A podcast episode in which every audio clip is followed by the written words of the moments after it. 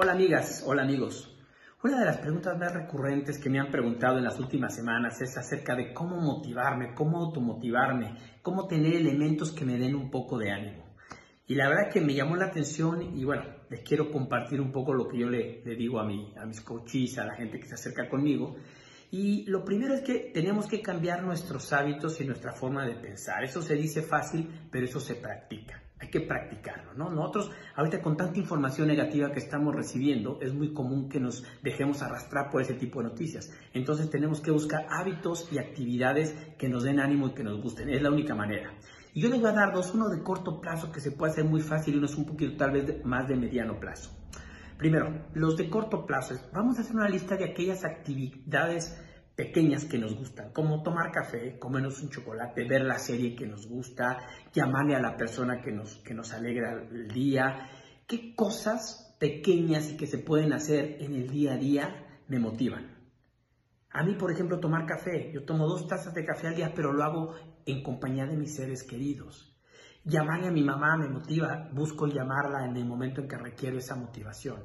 ¿Cuáles son aquellas cosas de corto plazo que nos gusta hacer. Eso es bien importante identificarlas. Una vez que las tengamos identificadas, entonces programemos para hacerlas. Muchas veces las pensamos, pero nos come la actividad del día a día y no las podemos hacer. Entonces ya no hicimos esa llamada, ya no vimos esa serie que nos gustó, ya no nos tomamos el café con la persona que queríamos, etc.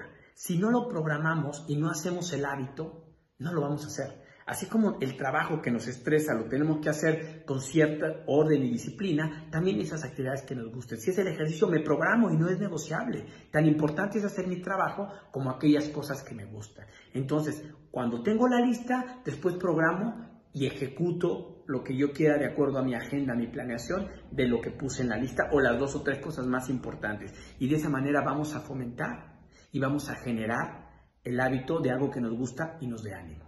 Y algo más de mediano plazo sería, vamos también a hacer una lista de aquellas cosas que queremos hacer a seis meses, a un año. El curso que queremos tomar, el diplomado, eh, no sé, buscar un nuevo trabajo, tal vez explorar un nuevo negocio, visitar un nuevo lugar, cualquier cosa que les motive a mediano plazo, también vamos a hacer esa lista, identificarlo y vamos a empezar a planear en pequeño porque eso nos va a dar el ánimo para el medio tiempo y también nos motiva. Lo importante es identificar lo que nos dé ánimo, lo que nos motive, ponerlo en nuestra cabeza y dedicarle todos los días un poquito de tiempo a eso. ¿Qué hice hoy para lograr ese objetivo? Investigué un poco del tema, quiero irme de viaje, investigué cuánto cuesta, cómo sería y entonces vamos pensando y nos vamos generando ese objetivo que nos da ánimo, que nos motiva. ¿Y qué creen? La sorpresa es que en la mayoría de las veces lo van a conseguir, pero hay que planearlo. Si no, no va a suceder. Les mando un abrazo y espero les haya gustado. Saludos.